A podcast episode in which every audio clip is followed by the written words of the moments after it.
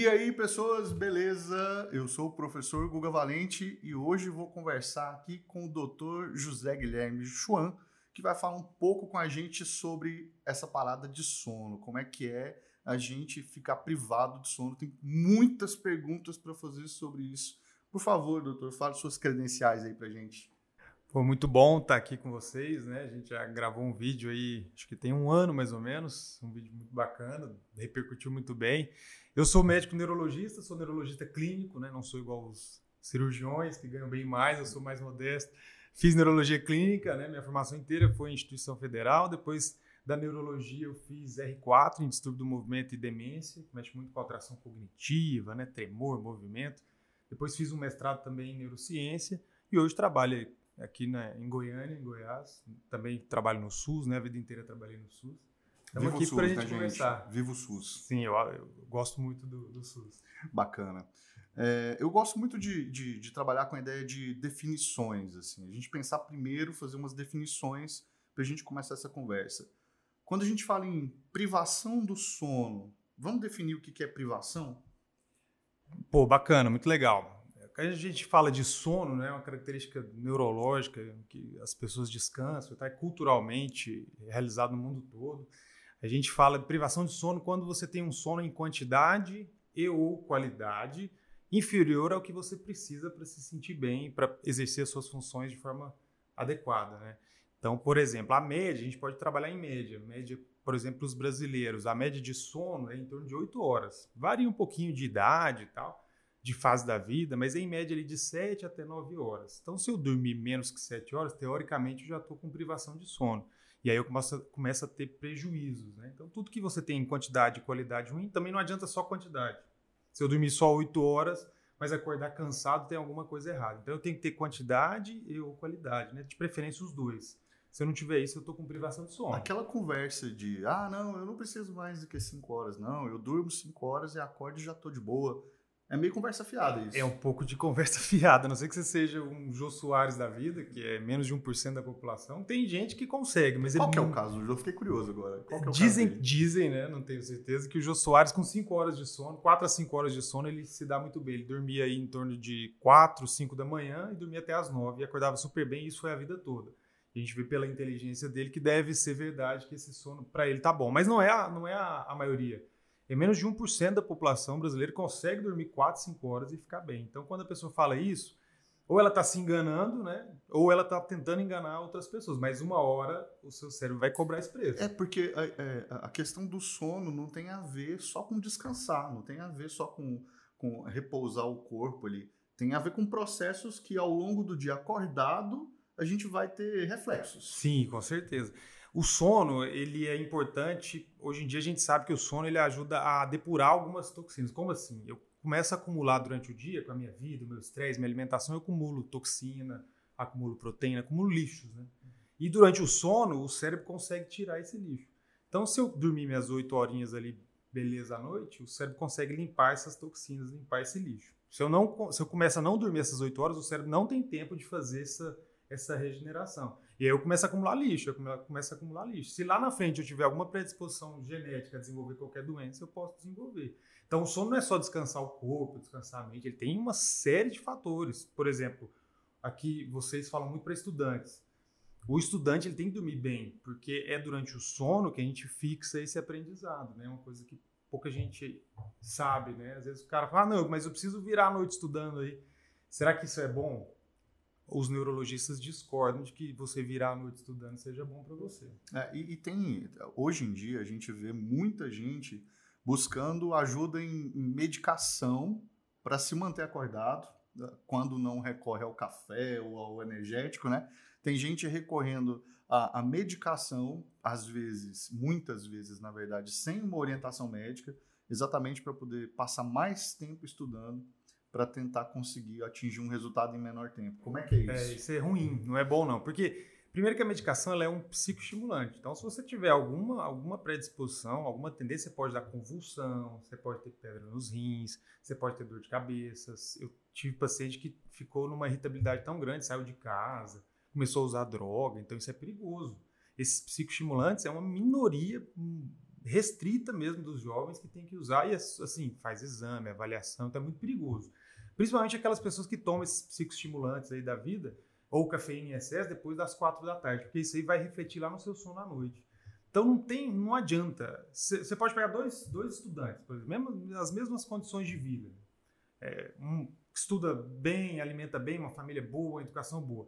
Você pega um que estuda ali, sei lá, vamos pôr das três da tarde às dez da noite. Estudou diretão, parou um pouquinho para lanchar, fez uma, às vezes até uma caminhadinha de meia hora, estudou ali sete horas, parando um pouquinho. E outro que começa às três da tarde e vai até uma da manhã, também no gás. Esse cara que dormiu uma da manhã, ele vai acordar às 6 horas para ir para a escola, dormiu 5 horas. Esse outro dormiu às 10 e acordou 6 horas também, dormiu 8 horas. Independente de como eles estudaram, independente do rendimento deles durante o dia, o cara que dormiu às 8 horas, que dormiu às 10 da noite, ele vai render mais do que aquele outro que não dormiu. Por quê? Porque o sono ele é fundamental para o aprendizado. Então, durante o sono, quando eu estou dormindo, eu consigo fixar aquilo que eu aprendi. Então, a minha memória ela é ativada durante o sono. Às vezes, nos primeiros dias, você pode se enganar, né? Nossa, mas eu estou indo bem, estou rendendo muitas horas, só que aí a qualidade não está tão boa. Então, você vai ter que estudar 10, 15 horas por dia para render o mesmo tanto daquele cara que estudou 6, 7, 8 horas, mas que está dormindo bem. Então, dormir também faz parte do estudo. É isso que as pessoas não entendem. E aí é, é importante a gente frisar aqui que, assim, os, os, níveis de aprendizagem de cada pessoa variam. O jeito de cada um Exatamente. aprender muda.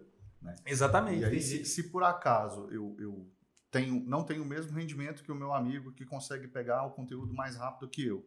Aí eu tento compensar isso passando mais tempo estudando.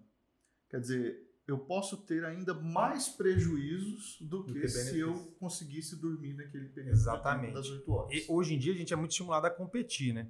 A competir com um colega, sempre competir, competir. Mas eu acho que a competição tem que ser com você mesmo. Você tem que encontrar o melhor método para você render mais mas que isso não prejudique a sua saúde, né? Claro que você tem um objetivo, passar de ano, passar, de pro, passar na prova, passar no Enem, enfim.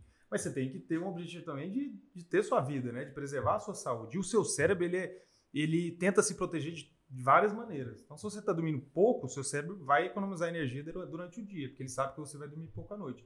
E isso não vai render. Então, não adianta. Eu queria que você comentasse sobre a história do sono acumulado de final de semana. A gente fala, ah, no final de semana eu vou dormir muito mais porque durante a semana eu dormi pouco, porque eu estudei muito, eu trabalhei muito.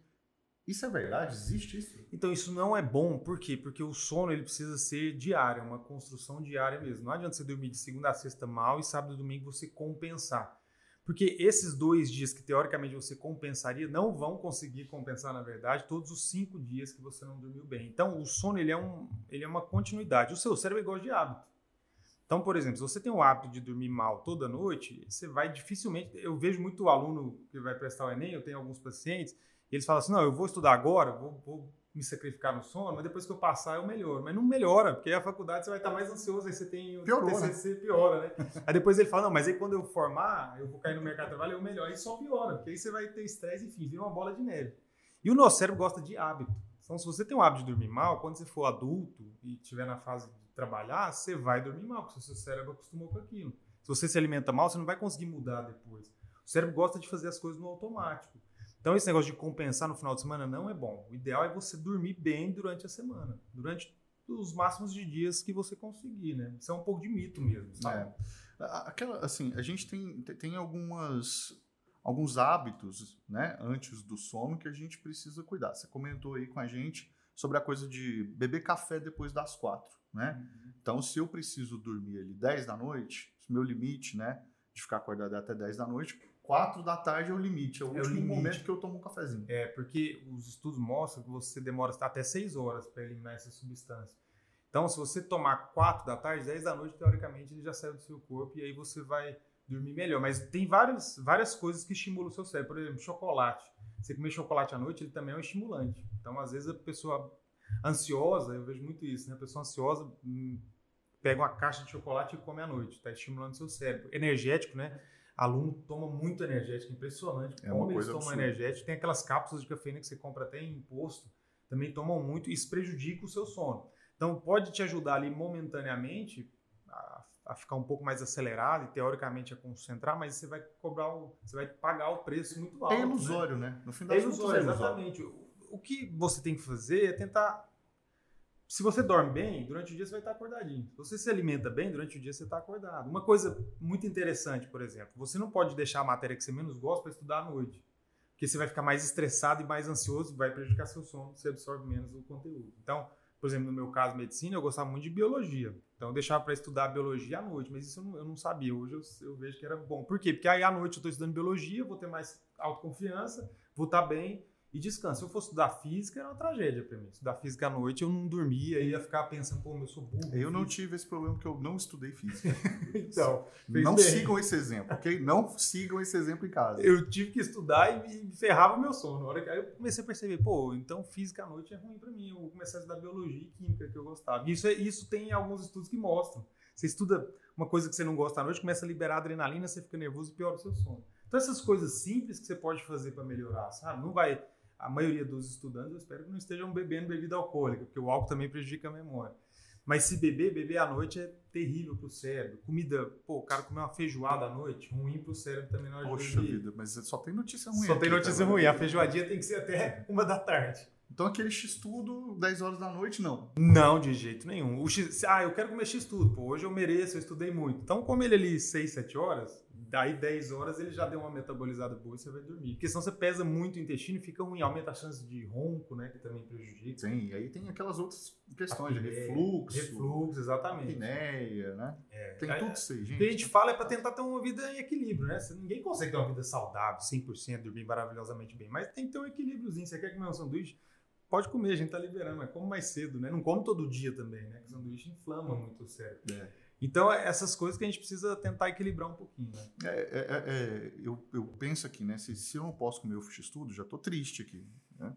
Não posso comer meu x-tudo 10 horas da noite. O que, que é, o que, que seria uma alimentação legal para não pesar meu sono, para eu ter uma noite mais tranquila de sono?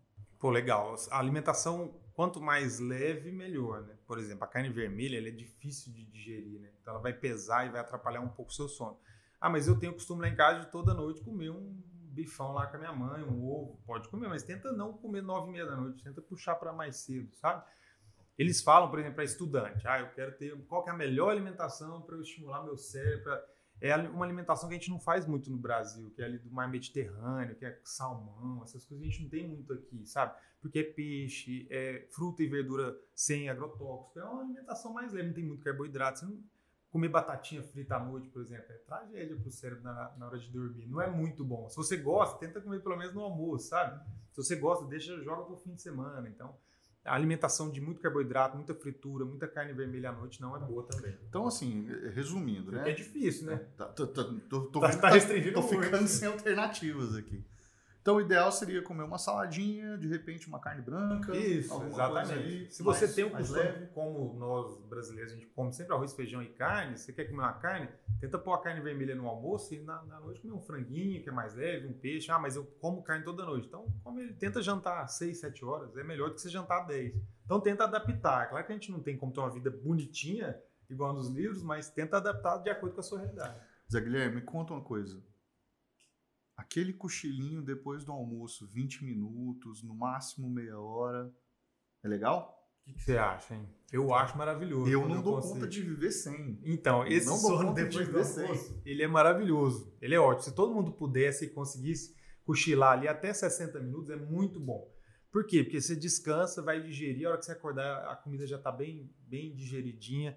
Você acorda muito descansado para poder fazer as suas rotinas de dia. Só não pode ser muito tempo. Tem gente que dorme, principalmente o idoso, né? Dorme ali duas, três horas depois do almoço, aí não consegue dormir à noite. Mas esse cochilo de 40 minutos, 60 minutos, ele é perfeito, ele é muito bom. Se a pessoa chega em casa uma hora, almoça, dá uma cochiladinha, acorda duas horas, duas e meia, começa a estudar, nossa, ela vai render muito. Aí ela não precisa estudar 9, 10, 11 horas seguidas, que é o que a gente quer fazer, porque ela vai render muito naquelas 6, 7 horas que ela consegue estudar durante o dia. Então esse cochilinho é excelente. É, tá de parabéns. Eu alguma coisa boa a gente conseguiu achar. Alguma coisa boa, alguma coisa certa eu tô fazendo. conseguiu achar. É, eu, eu tenho a impressão, assim, às vezes, eu, entre o almoço e o, e o meu, meu trabalho à tarde, eu não tenho meia hora, 20 minutos.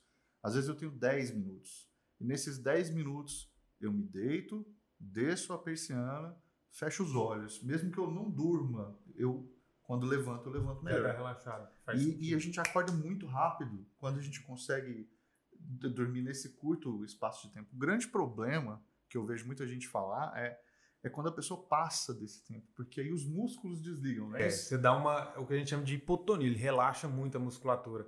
Em geral, ali, depois de 70 até 120 minutos, depois, depois de 70 minutos que você tem a hipotonia, que a gente chama, relaxa muito, aí para acordar é difícil. Por isso que a gente recomenda que seja um sono ali de 40 a 60 minutos, esse cochilinho, né? E ele é muito bom para o cérebro, ele é muito bom, porque você ainda consegue tirar um pouquinho de, de sujeira do seu cérebro durante o dia. Olha que maravilha. É, isso é bom.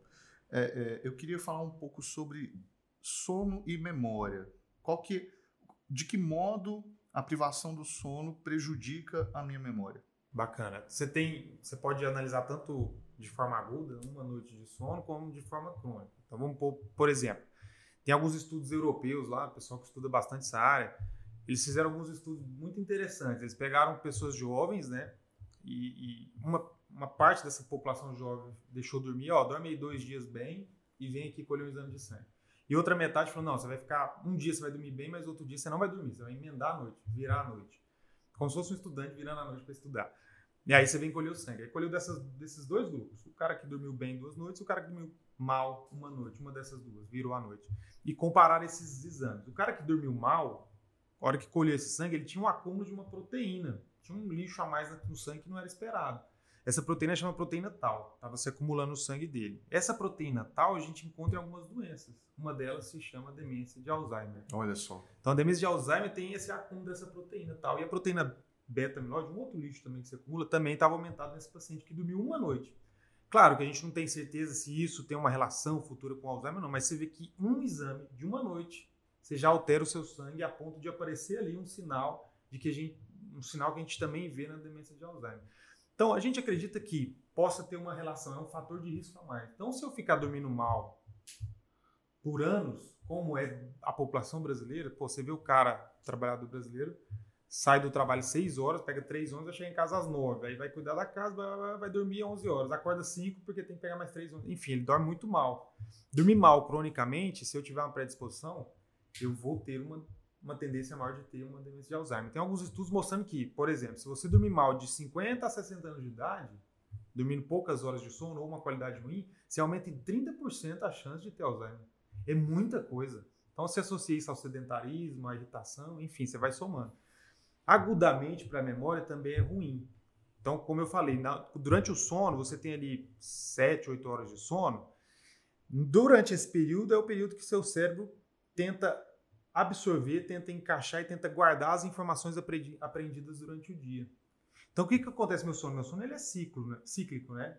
Então, a primeira metade, mais ou menos a primeira metade, as primeiras quatro, quatro horas, ele é um sono um pouquinho mais superficial, ele vai aprofundando, né? Tipo uma escadinha, as fases do sono, até ele chegar na fase profunda, que é quando a gente sonha, né?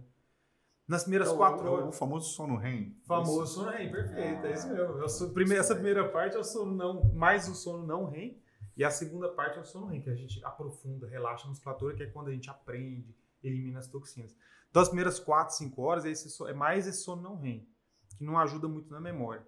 Das 5 até as 8 horas seguidas, né, as próximas 4 horas, aí é o sono REM, que é quando eu aprendo. O que, que eu quero dizer com isso? Que se eu dormir 4, 5 horas, a, o meu aprendizado vai cair muito, porque eu não atingi a fase profunda do sono na maior parte desse período. Então eu preciso completar esse ciclo de 8 horas para eu começar a absorver a, o que eu estou aprendendo, absorver as informações. Então não adianta eu ter um estudo bonitinho, eu frequentar a melhor escola se eu não dormir. Isso é uma coisa que as pessoas às vezes não entendem. Falar, ah, mentira, eu estou indo bem, você está indo bem agora.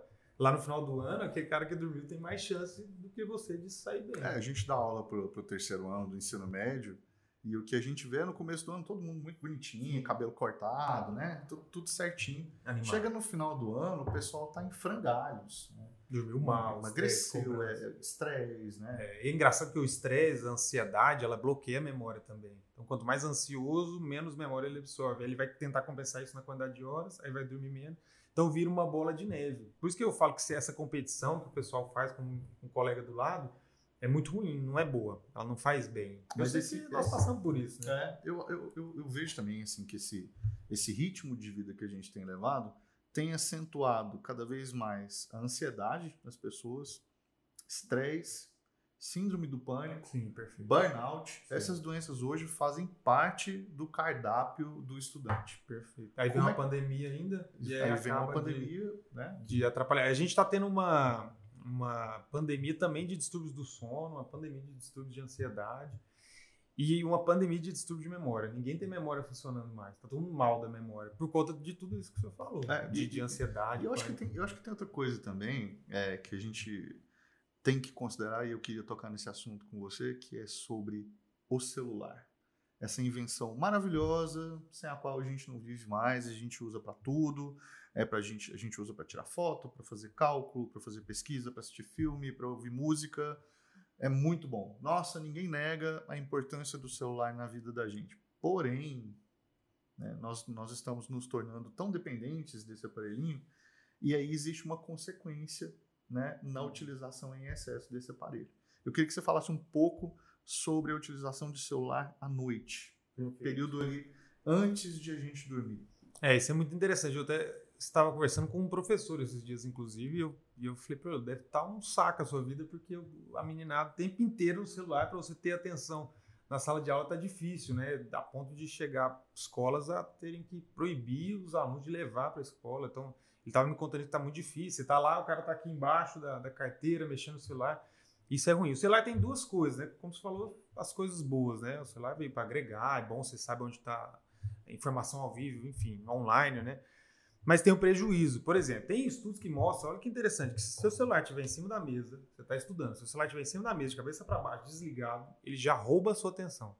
Seu cérebro já dissipa um pouquinho de atenção naquele aparelho que está ali em cima. E aí o seu foco não fica 100% no, no livro, por exemplo.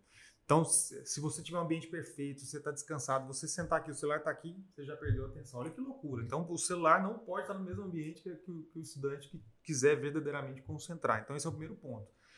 A memória das, das, dos estudantes hoje em dia está pior do que os estudantes de, de 15, 20 anos atrás, que não tinham acesso ao celular por conta dessa atenção. Uma outra coisa é o celular, é o relógio.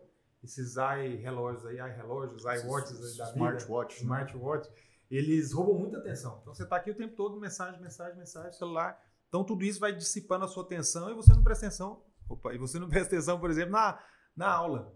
Então você está aqui, seu celular está celular tá aqui apitando, seu, seu relógio apita, aí você está com um computador com 10 abas, aí você tem um site, enfim, você não concentra. Aí você vai ver, pô, estudei 8 horas, mas rendeu muito pouco. Então tem esse malefício da tecnologia, hoje em dia está atrapalhando muito. Eu, por exemplo, não, não uso esses relógios porque eu já sou um pouco desatento. Se eu tiver, eu tô, tô ferrado. Então tem esse prejuízo. No sono, especificamente no sono, a, a tela do celular, ele, a luz do celular, ele inibe alguns é, hormônios que fazem com que você durma pior. Então inibe, por exemplo, a melatonina, que é fundamental para a gente. A luz inibe a melatonina. Então, todas as sociedades que estudam sono não recomendam que você mexa no celular na cama. Eu quero ver algum brasileiro que tenha celular que não mexa no celular na cama. Ele fica ali do lado, você mexe, não, vou só 5 minutos. Quando você vê, passou já 15, 20 minutos. Você está inibindo o seu sono. Então, quando a gente quer fazer a higiene do sono, que a gente sempre recomenda, ah, vamos fazer a higiene do sono. Um, um dos fatores é não leve o celular para a cama. A cama é para dormir. A cama não é para lanchar. A cama não é para assistir televisão. Então, ter televisão no quarto não é bom. Você comer um sanduíche na cama. Tô tudo errado, gente. Tudo errado. Mas a gente Tudo faz tudo errado. isso. Exatamente. Eu também mexo no celular na cama e eu falei, opa, peraí, eu não posso, eu mando o outro desligar e eu não desligo. Então o celular na cama é ruim. Além do estímulo é, é, da luz, né, que inibe a sua melatonina, você tem o estímulo auditivo. Aí você fica passando as abas ali do Instagram, fica passando quando você vê, passou meia hora. Aí fala, pô, mas eu deito, o cara manda eu dormir, mas eu não consigo dormir. Você vai ver a sua higiene do sono tá ruim. Então tem vários fatores. O celular é muito ruim de utilizá-lo na cama. Eles falam, por exemplo, se você deita na cama, tá lá 20, 30 minutos tentando dormir, não consegue, não é para você ficar na cama rolando, mexendo no celular para dar sono, você tem que levantar da cama e fazer alguma atividade que te relaxe, porque a cama é só para dormir.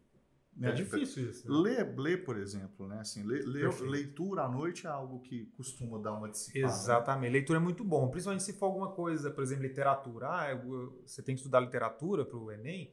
Pega aquela literatura que você gosta e vai ler à noite, é bom, dá um soninho. É, o que eu falo para os meus alunos em geral é leia alguma coisa que não seja da escola. Ah, alguma coisa fora. É, Perfeito. Leia alguma coisa bom. que não seja da Tá escola, relaxando. porque aí você não tem compromisso em terminar aquela obra, você não tem que entregar trabalho sobre isso. O que, o que você vai fazer naquele momento é ler. Hoje em dia, felizmente, né, a cor do papel é agradável, É. a fonte, a diagramação hoje dos livros é muito boa, né? Sim. Então, isso, isso contribui. Assim. Eu, por exemplo, se, se eu tô sem sono, é pegar um livro, é questão de poucos minutos. Sim. Mas é que eu- a, nos braços de Morfeu, né? a gente tá usando, a gente tá lendo pouco, né? O brasileiro tem lido pouco, no- principalmente livro mesmo. Lê muito em, em iPad, né? E a luminosidade também atrapalha. Mas essa, essa dica é muito boa. Mas e o Kindle? O que, que você me diz do Kindle? Então, você conhece o Kindle? Para o livro, né? O online. livro. ali. Isso, o e-book. É, ele é bom porque você compra agora, daqui 10 minutos tá no seu e-mail lá, você acessa e vai lendo, você tem uma gama. Eu, particularmente, não gosto. Eu gosto do livro físico, porque o livro físico, ele, principalmente à noite, ele vai me estimular menos. Ele vai estimular menos o meu cérebro e gasta menos a minha visão, né? Mas hoje em dia você tem no próprio iPad, né, nos aplicativos, você tem ali a tela para diminuir um pouco a luminosidade, para não estimular tanto, para não prejudicar muito a sua visão, você tem uma distância adequada. Ele não é bom você utilizar o tempo todo, não é bom. O livro de papel, ele é melhor, dá até uma sensação mais nostálgica, né? Então É. isso é bom, é É, bom. a usar gente lê como faziam os incas, né? Antigamente. Né? Exatamente. Antigamente o pessoal lia livro, Lia viu, gente? livro. Assim, papel mesmo. Mas essa dica é muito. O gibi, ah, hoje em dia o povo gosta muito de gibi, né? Gibi é ótimo você ler gibi à noite, A, né? menina, a meninada vai, tipo, vai brigar com você. Não é gibi que fala. É o quê? Graphic novel. Não sei nem falar isso, Ah, não. pois é. Não tô sabendo, tô A fora da aula. atualizar. Tô precisando me atualizar. Mas sobre essa coisa do celular, só pra gente poder arrematar isso aí. É, a gente está vivendo um momento hoje em que as pessoas se tornaram nomofóbicas. Né? O que, é nomofobia? Nomofobia é a palavra que junta o no, esse mo é de mobile, que é o celular em inglês, e a fobia. Então, o que, é a nomofobia? É a pessoa ficar sem celular. Por exemplo, a pessoa ficou sem bateria. Tá na rua, ficou sem bateria de celular. Bate um, um desespero ali, né? A pessoa esqueceu o celular em casa e já saiu, já está na rua e o celular ficou em casa.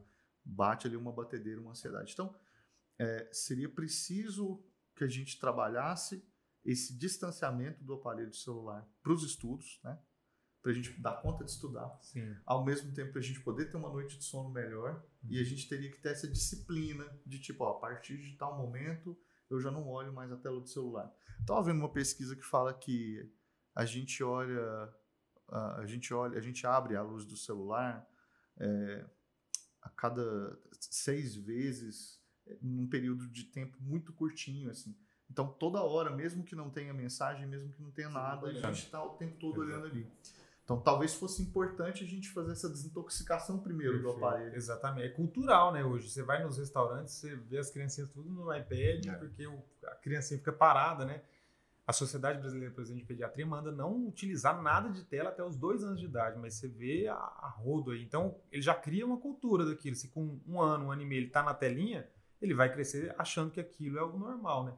É interessante porque tem alguns estudos mostrando, estudos de neurociência, mostrando que a pessoa que abre o Instagram libera no cérebro dopamina, que é um neurotransmissor de recompensa. Então, ela olhar o Instagram é uma recompensa para ela.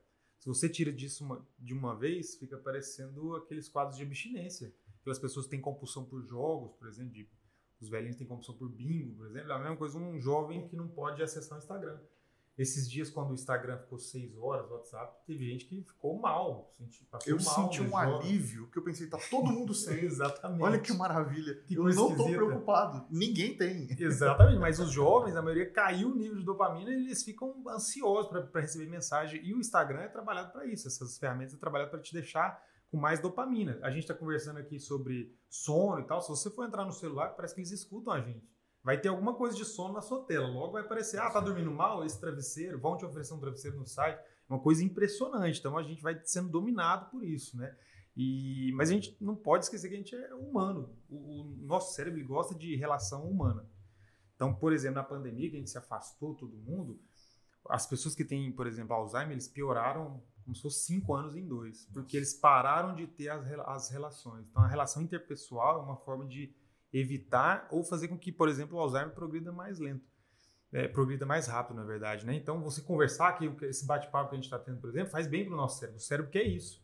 Só que a gente está criando gerações, inclusive a gente está nessa, de que o celular já está me satisfazendo, faz com que eu converse menos, minha linguagem é prejudicada, os meninos estão com prejuízo de linguagem hoje, porque não conversam muito, só Você pelo celular. Tem que ver a letra dos meus alunos. Imagina a letra, né? Parece médico, né? O pessoal. Porque quando eles escrevem é, hoje, escrevem Abrevia. pelo celular, né? Eles escrevem aqui pelo celular.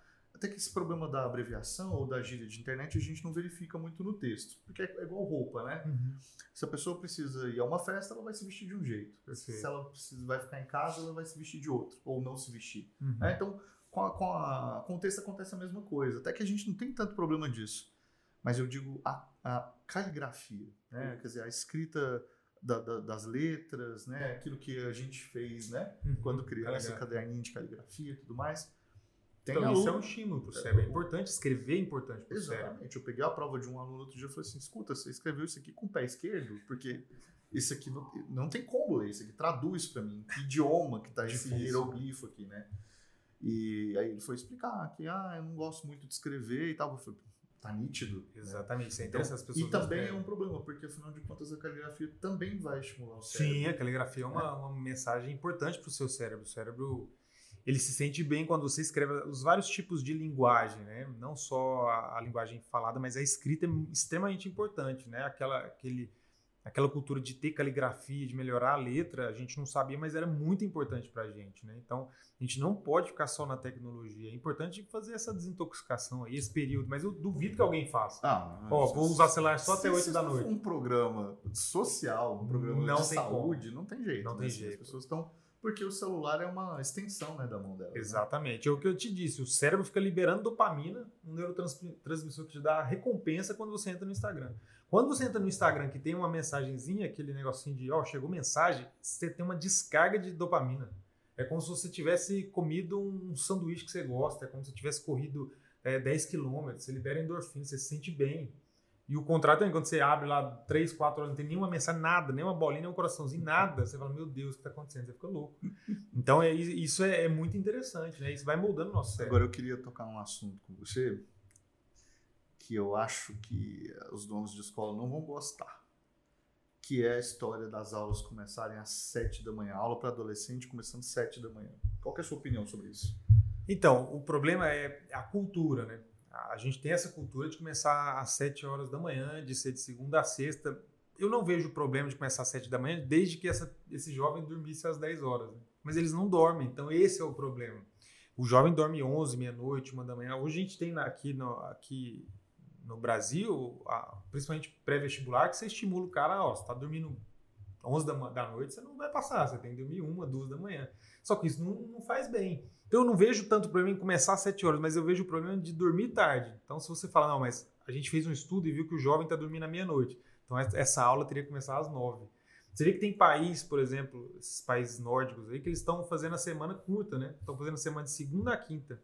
Porque eles perceberam que o cara que fica em casa sexta, sábado, domingo com a família, ele rende muito mais no trabalho de segunda a quinta do que ele ficar de segunda a sexta, 8, 10 horas no trabalho. Concordo. Então eu também Eu concordei Eu muito. acho que tinha que ser assim. Só que isso é muito cultural. Você põe isso na cabeça da gente aqui do Brasil, falando, meu Deus, isso é um absurdo, isso nunca vai chegar aqui. Então, a escola talvez poderia ser a mesma coisa, uma escola de segunda a sexta, com hora mais, opa, desculpa, com hora mais reduzida, talvez poderia render mais, mas parece inimaginável, né? Não, peraí, uma escola abrir às nove, o próprio pai vai achar esquisito. Não, abrir às nove, isso é escola de É, vagabundo, não é Eu, possível. eu, eu, tava, eu tava lendo uma, uma vez que a cabeça do adolescente nesse processo da adolescência, né, que tem toda uma mudança hormonal, corporal, etc, e que às 7 horas da manhã eles não eles Não tão ainda bem. não estão 100%. É, você demora E o que eu vejo em sala de aula é isso, assim, eu entro soltando foguete e os alunos estão assim meio É. zumbis ainda. Exatamente. Ali pelas 8 e meia, 9, aí pronto. Aí eu já tenho que fazer o oposto, né? Eu tenho que Exatamente. segurar. Isso é difícil, tinha que colocar umas aulas de educação física, educação artística, uma aula mais animada nos primeiros horários, né? Mas é difícil, você tem 20 turmas, como é que você vai organizar isso tudo?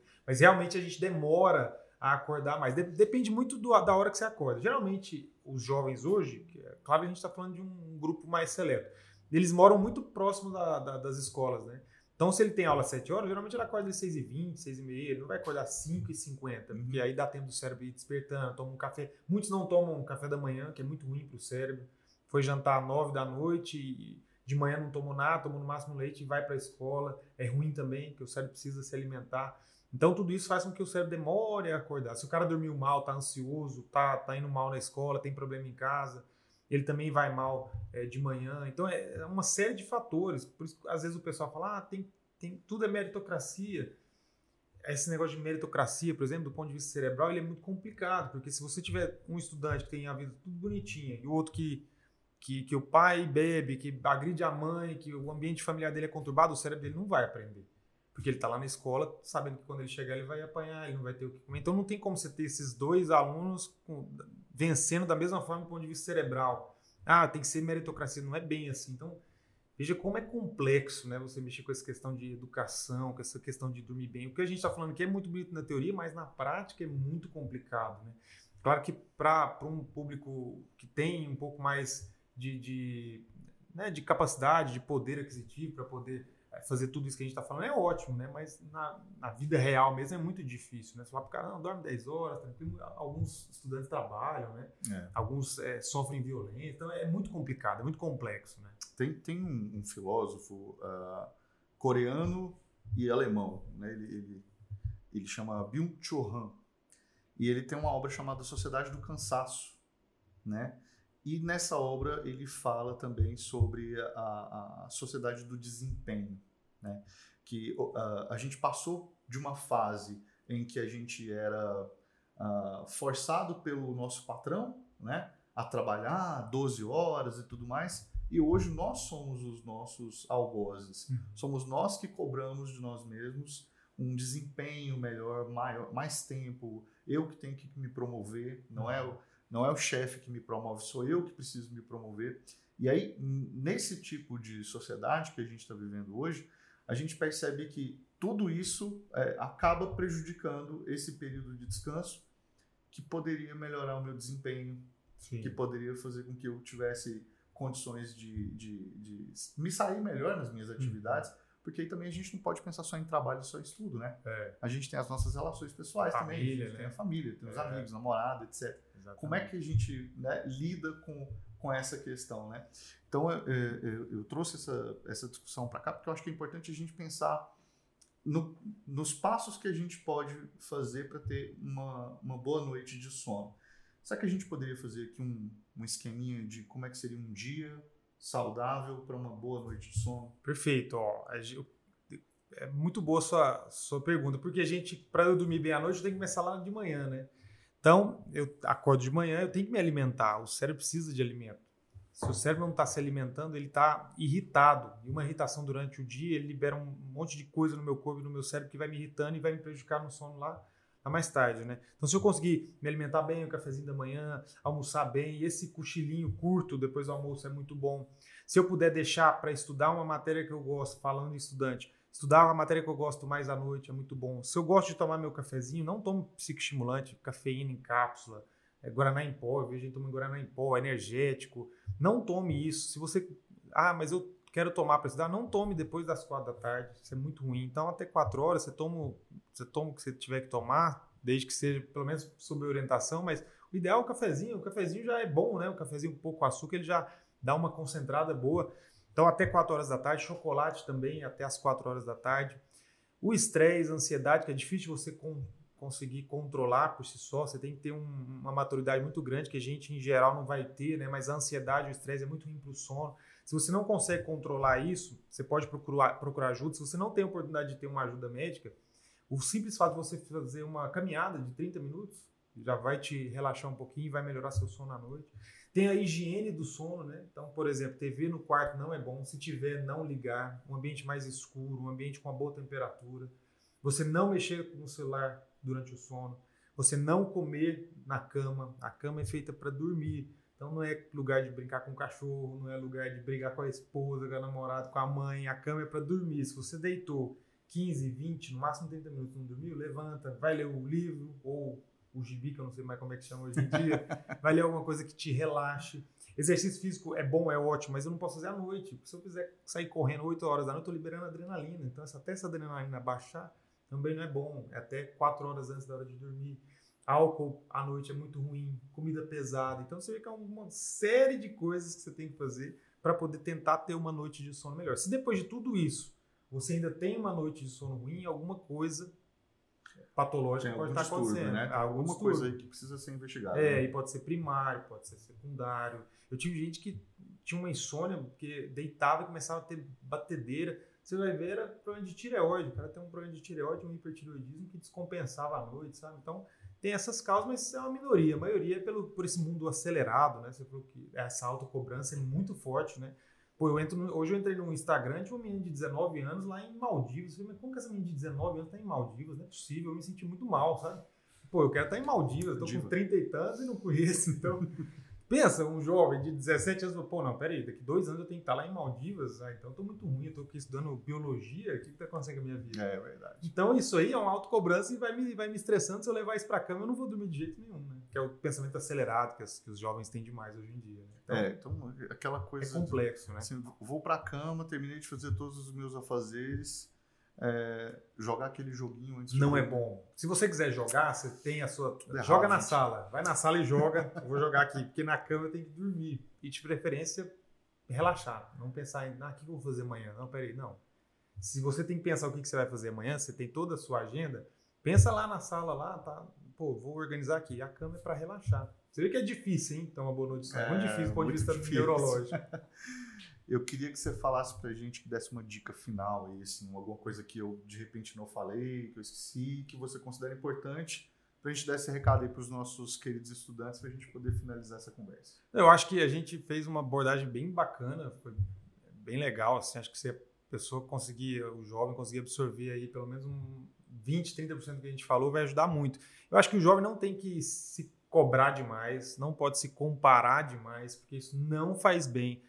Para de se comparar com o cara do Instagram. O Instagram é uma realidade de 1%, meio por cento da população, não é a nossa vida real, né? Ninguém tem essa vida maravilhosa do Instagram e até as pessoas que têm essa vida maravilhosa, você vai ver no âmago ali da, da pessoa, ela nem tá tão bem assim. Então a gente tem que se comparar com a gente mesmo e a gente tem que saber que a gente tem nosso limite. Não importa se o professor mandou você estudar até 3 da manhã, ele tá às vezes exagerando um pouquinho para ver se você que está indo dormir às 7 horas da noite ou para às 7 da noite, você vai um pouquinho mais, 9, 10 horas. É, exatamente. Esse exagero que o professor faz é estratégia para não para você ir até 3 da manhã, literalmente, mas para você acordar um pouquinho, botar um pouquinho de medo, mas você precisa se alimentar, você precisa manter o seu cérebro saudável. E se você está precisando de ajuda, hoje em dia os jovens não estão falando muito, né? De repente você vai ver o cara está depressivo, ansioso. Então, se você está precisando de ajuda, fale, converse com seu professor, converse com seu colega, com seus pais, Fala, pai, eu preciso de ajuda, né? Mãe, eu preciso de ajuda. Fala com o professor que você, que você tem contato, ele vai te ajudar. Não sofra sozinho, né?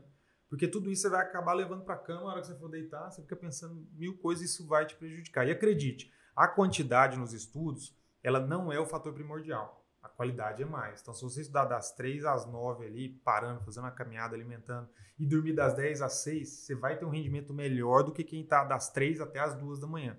Porque com o tempo, o seu cérebro não vai absorver nada. Quem dorme uma, duas da manhã não vai conseguir. Mesmo que for um gênio, ele não vai conseguir. Isso é, é, é neurociência. Neurociência mostra isso. Então, não exagere, não se cobre muito e vamos para cima que o Enem está chegando. Né? Se tiver organizadinho, consegue. Consegue. Se tiver sim. organizadinho, consegue dormir Exatamente. o tanto que precisa. Consegue. E vai dar tudo certo. Né? Exatamente. Zé Guilherme, eu queria te agradecer imensamente aqui, ter vindo conversar com a gente aqui sobre esse assunto que é super importante, né? Para nós é crucial. Sim, eu que agradeço a oportunidade aqui. O sono é um negócio que está chamando muita atenção né, das pessoas, está tendo muito distúrbio do sono, é uma coisa impressionante. Tô, tô abismado. E a pandemia piorou muito, né? Então eu fiquei é. assustado. Eu fiz um videozinho de 15 segundos no, no Instagram falando de sono, o negócio repercutiu. E aí que eu acho que surgiu a ideia também. Tá? Eu acho que, que é, é bacana levar essas informações para o máximo de pessoas possível, né? Porque a saúde também não é só dar remédio, né? É. Você levar informação também faz parte da saúde. Né? É claro. Esse, nosso papel aqui no Brasil Escola é tentar levar essa, essa, essa ideia para o máximo de pessoas possíveis, né? E a gente tem outros projetos aí para frente. Eu espero poder contar com você novamente. Claro. Se quiser, tudo bem? Queria agradecer toda a equipe técnica que esteve aqui fazendo o vídeo com a gente, a captação, né? Agradecer a, a direção e coordenação aqui do Brasil Escola. E é isso, a gente se vê numa próxima oportunidade. Valeu.